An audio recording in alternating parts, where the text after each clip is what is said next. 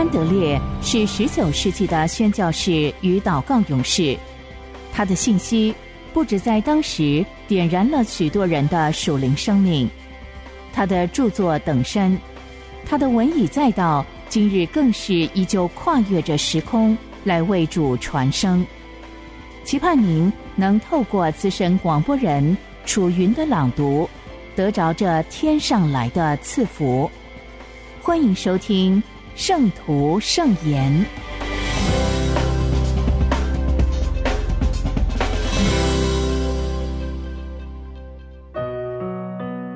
新生命第十四章：圣洁。彼得前书一章十五、十六节。那照你们的既是圣洁，你们在一切所行的事上也要圣洁，因为经上记着说：“你们要圣洁，因为我是圣洁的。”格林多前书一章三十节，但你们得在基督耶稣里是本乎神，神又使他成为我们的圣洁。帖撒罗尼迦后书二章十三节，神从起初拣选了你们，叫你们因信真道，又被圣灵感动，成为圣洁，能以得救。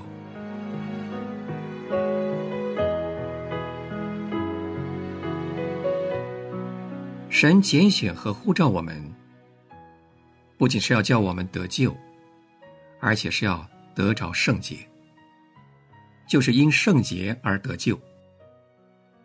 年轻基督徒的最终目标，不仅是必须要在基督里得享平安，而且还要在基督里成圣。归根到底，只有成为圣洁，人才能得享平安和救恩。基督徒如果以为自己得到的救恩仅仅在于平安，却与圣洁丝毫没有关系，最终他会发觉自己完全误解了。年轻的基督徒啊，你们听听神所说的话，你们要成为圣洁。那么，为什么我们必须要成为圣洁呢？这是因为照你们的那一位是圣洁的。他召你们与他自己相交，并且要效法他。人如果没有把这一切都同样看作是神所做的安排，他又怎能在神里面得救呢？神的圣洁是他至高的荣耀，在他的圣洁里面，他的公义和大爱合而为一了。他对抵挡一切罪恶满怀热情。而圣洁，便是他的热情所燃起的烈焰。这就是他如何使自己脱离了一切的罪恶，并且借着对世人的怜爱，使他们也从罪里面得到释放。正因为是作为以色列的圣者，他才成为救赎主，住在他百姓的中间。救赎是他亲自赐给我们的。把我们从此归他，并且与他的圣洁有份。如果我们还没有像他是圣洁的一样成为圣洁，我们就不可能与神的爱和救恩有份。年轻的基督徒啊，你们要成为圣洁。我们必须得着的这种圣洁，究竟是怎样的呢？基督就是你们的圣洁。基督在你们里面的生命就是你们的圣洁，在基督里面你们成圣了，从此成为圣洁。你们还必须在基督里面不断的成圣，基督的荣光必须要光照你们整个生命。圣洁不仅仅是洁净，在圣经里面我们可以看出，洁净是在成为圣洁之前发生的，洗净。是要除去一切有亏欠的事，从罪里面得到释放。圣洁就是要被一切良善和属神的事所充满，就是要顺服耶稣预先所做的安排。圣洁就意味着人要效法他，完全从世俗的灵里面分别出来，要被圣洁的神所充满了。会幕之所以是圣洁的，就因为神住在里面。我们既是神的殿，那么，当我们让神活在我们里面之后，我们就要变得圣洁了。基督活在我们里面的生命就是我们的圣洁。我们如何才能变得圣洁呢？就是借着圣灵的感动，以致成为圣洁。正因为神的灵使我们成为圣洁，他才被称作是圣灵。他要把基督彰显在我们里面，并且要荣耀基督。基督借着他，从此住在我们里面。他圣洁的能力也要在我们里面动工。借着这位圣灵，肉体的作为被彻底禁绝了。神要在我们里面动工，不仅使我们生出顺服的心，而且要教我们实际遵行。我们必须要做些什么工作，才能借圣灵得着基督的圣洁呢？帖撒罗尼迦后书二章十三节说：“神从起初拣选了你们。”叫你们因信真道，又被圣灵感动，成为圣洁，能以得救。只要借着信心，基督的圣洁就能够被我们得着。人自然首先必须怀着成为圣洁的渴望。我们必须借助于认罪的行动，洗净自己肉体和灵魂的一切污秽，把他们交给神来对付，借着保险。把他们彻底洗净了，从此圣洁就能得以成全。所以，我们必须要相信基督就是我们的圣洁这个事实，借此从他接纳和领受他充充足足的为我们所预备的一切。我们必须深刻的认识到，基督完全成了我们的圣洁，而且只有他才能使我们成圣。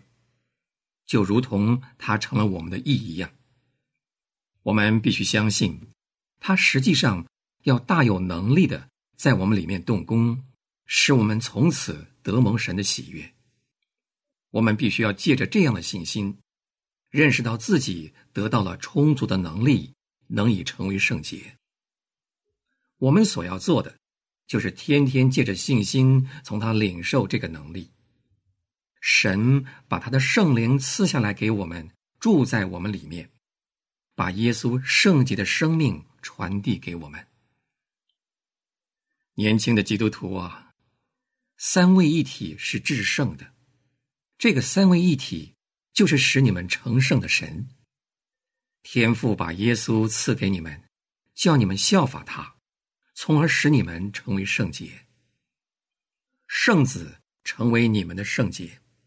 并且把圣灵赐给你们，叫你们能以成圣。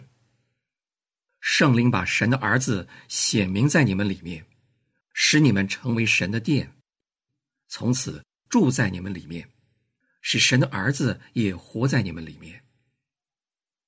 你们要圣洁，因为神是圣洁的。主啊，以色列的圣者，我要从心里感谢你。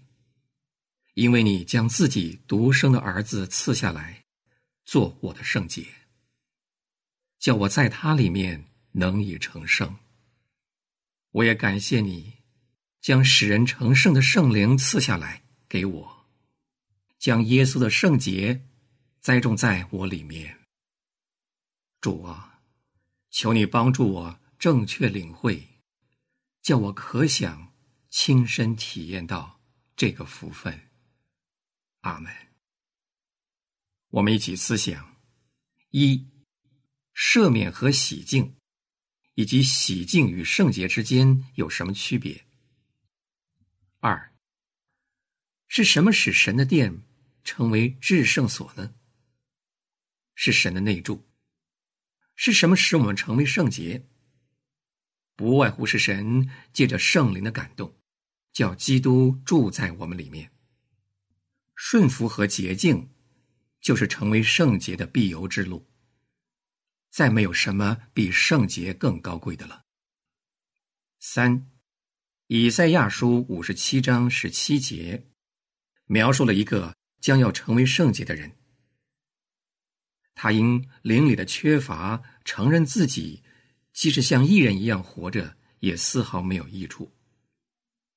于是他盼望神降临下来，住在他里面。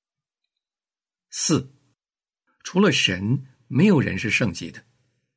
只要有神住在你们里面，你们就成为圣洁了。五，在圣经里面，圣洁是最意味深长的词。是神最深奥的奥秘。你们渴望领会，并且亲自得着他们。如果是这样，你们始终都要记住这两句话：“我是圣洁的”，以及“你们要圣洁”。你们要把他们牢牢记在心里，把他们看作是神赐下来的满有生命的种子。六。使徒的忍耐和借着成圣来忍耐，这两者之间有什么区别？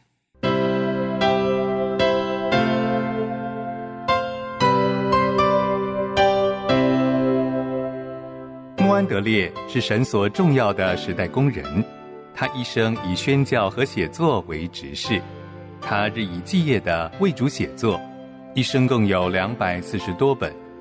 从十九世纪以来。他的文字一直不断的影响着历代信徒，成为全球非常重要的灵修小品。这一刻，就让你我继续来聆听由资深广播人楚云所诵读的《圣徒圣言》。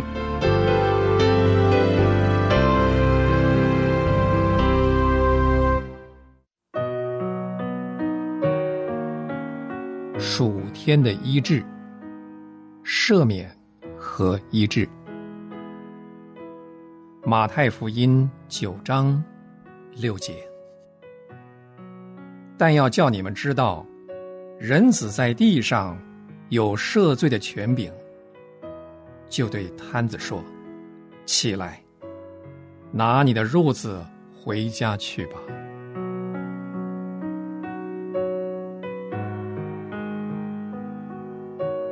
人天生有着相对的本性，也就是身间有精神和物质，天和地，灵和肉体。因此，他一方面是神的儿女，另一方面又由于堕落而难逃灭亡。他灵里的罪和肉体上的疾病，都说明他受到死亡权势的辖制。但是，这双重本性都已经从属天的恩典得着拯救，因此诗人在蒙恩的时候，就不禁从心底发出欢呼说：“我的心呐，你要称颂耶和华，他赦免你一切罪孽，医治你一切疾病。”诗篇一百零三篇，以赛亚预言人们。将得着拯救，他也特别说道：“城内居民必不说我病了，其中居住的百姓罪孽都赦免了。”以赛亚书三十三章，救主耶稣降临世界预言的应验，远超人们的期待。他在世上缔造神国的时候，所医治的人不可胜数。他透过自己所行的，以及后来留给门徒的命令，都清楚向我们揭示：传福音和医治疾病，是他济世救人的相连环节。第二者，显然证实他身为弥赛亚所肩负的使命，就是瞎子看见，瘸子行走，穷人有福音传给他们。他将人类的灵魂和身体一肩承担，将两者从罪的结果中拯救出来。这个真理从摊子的遭遇显示的最清楚。主先告诉他说：“你的罪赦了。”然后吩咐他说：“起来，拿你的褥子回家去吧。”罪得赦免和病得医治，两者互补。因为神所看重的是我们的全人，罪和疾病正像身体和灵魂一样密不可分。我们认为罪是，我们认为罪是在属灵的领域中与神的公义性格相悖，要被他定罪；疾病则相反，似乎是我们天性的部分光景，跟神的公义和定罪无关。有些人甚至还认为疾病是神恩典和慈爱的证明。圣经和耶稣自己。从来没有这样说过，也从来没有宣称疾病是一种祝福，是神慈爱的证明，应该要忍耐接受。主曾经对门徒说过各种必须忍耐的苦难，但是一提到疾病，总说这是由罪和撒旦所带来的灾祸，务必要除去。他曾经非常严肃的向门徒告诫。务必要背负自己的十字架，但是从来没有教导他们向疾病屈服。耶稣到处替人医病，到处宣扬病得医治是天国的恩典之一。灵魂里的罪和身体的疾病，都是在替撒旦的权势做见证。然而，神的儿子显现出来，为要除灭。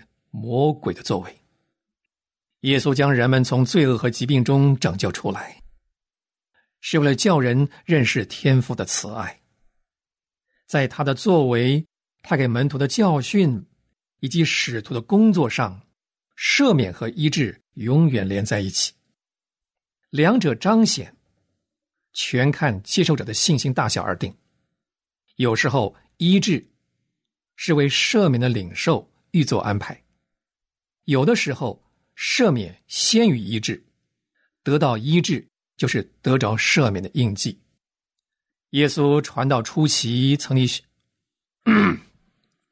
耶稣传道初期曾替许多人医病，发现他们都极有信心，于是激励感动他们，同时接受他就是赦罪者。他看见摊子毫不犹豫的表示愿意得到赦免。他立刻赦免他，因为这件事最为重要，然后再叫他得着医治，成为已经得到赦免的印记。从福音书上的记载，我们可以看见那时候的犹太人相信罪得赦免比相信属天的医治更难。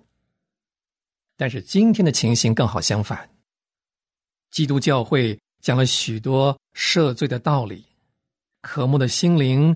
很愿意领受恩典的信息，但是很少讲到属天的医治。毕竟有这种经历的信徒太少了。基督在医病之前，先跟群众有交谈，否则医治的情形会跟今天一样罕见。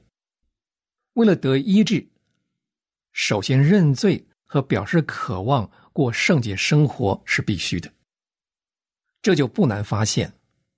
为何人们相信医病比相信赦免要来的格外困难？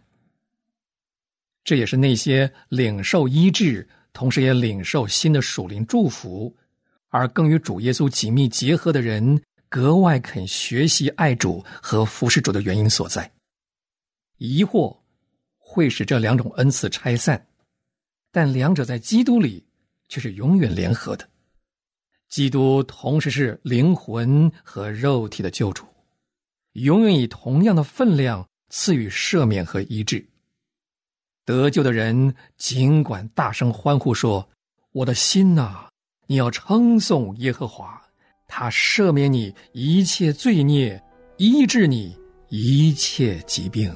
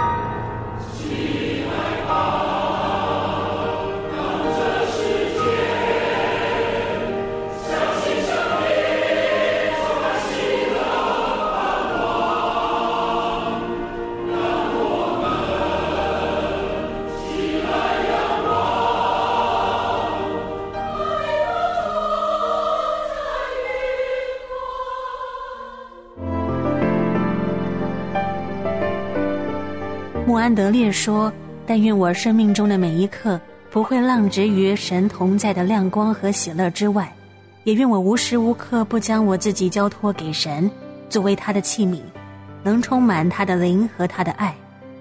诚愿穆安德烈的但愿也成为你我的心愿。”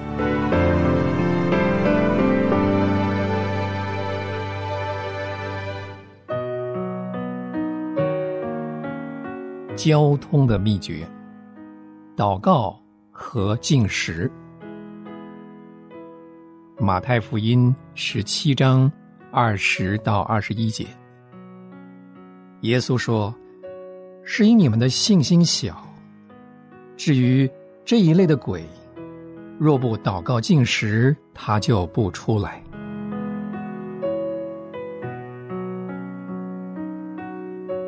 在这里，主教导我们：一个信心的生活，不只需要祷告，也需要进食。祷告是抓住天上的能力，进食是在于松开属地享乐的捆绑。主耶稣自己也进食，为要得着力量来抵挡魔鬼。他教导他的门徒说：“进食也如同祷告和施舍一样。”必须行在暗中，这样天父就要在明处报答他们。无论是完全进食，或是节制饮食，都会使人更有能力与神有交通。让我们来学习这个重大的功课，就是进食、节食和在世上的舍己，都有助于属灵的生活。当然，享用一餐丰盛的饮食，他就不大愿意祷告了。甘心牺牲我们自己的快乐或身体的享受，并且制服肉体的情欲、眼目的情欲，都会使我们的心更注重属天的事。这个为胜过肉体欲望所需要的努力，会给我们力量，使我们在祷告中抓住神。这个重大的功课乃是这样：我们在祷告中的沉闷，乃是从属肉体的享乐和安逸的欲望而来；然而，那些在基督里的，是已经把肉体和肉体中的邪情私欲同定在十字架上了。祷告并不是一件轻易的工作，因为祷告很容易变成图具形式。要真实操练祷告，并且抓住神与他有交通，就必须舍弃一切肉体喜悦的东西，并且将他们交于死地。亲爱的基督徒啊，请你们相信，为着能遇见圣洁的神，并从主领受属天的福气，就是天天经历艰难。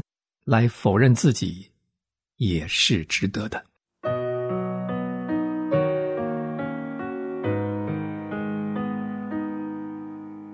交通的秘诀，祷告的灵。罗马书第八章二十七节，圣灵照着神的旨意替圣徒祈求。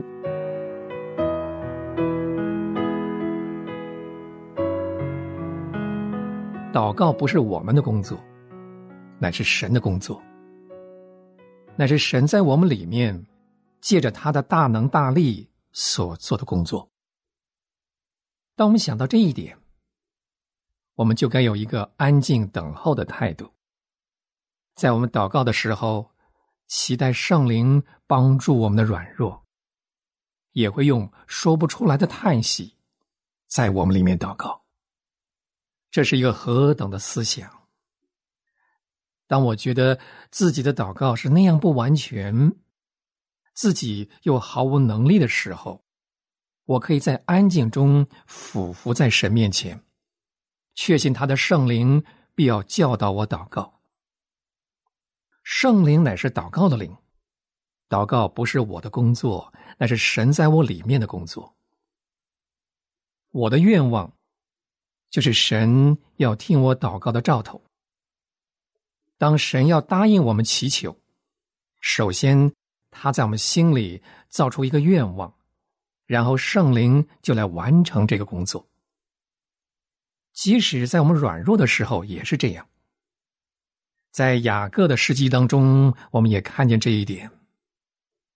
那位与他摔跤，并且似乎扣住祝福不给他的，实际上却是一直加力给他，是他不断祷告，并且在祷告上得胜的那一位。这是何等奇妙的思想！祷告乃是三而一的神共同的工作。父神将愿望提醒我们，也赐给我们一切所需的。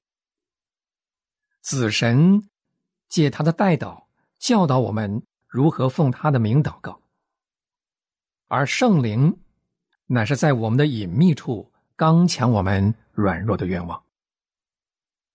我们已经说过，真理的灵，他要在我们里面荣耀基督；也说过，爱的灵，他把这个爱浇灌在我们心里。现在我们再说到祷告的灵。借着他，我们的生活才会成为一个恒人祷告的生活。感谢神，圣灵已经从天上赐下来，他住在我们心里，并且教导我们祷告。基督徒啊，要听从圣灵的引导，要在凡事上顺从他的声音。他要使你成为一个祷告的人，那个时候。你就会真认识神呼召你做一个代祷者，为那些在四周的人，为着教会，并且为着整个不幸的世界，向神祈求重大的事。这是何等荣耀的呼唤！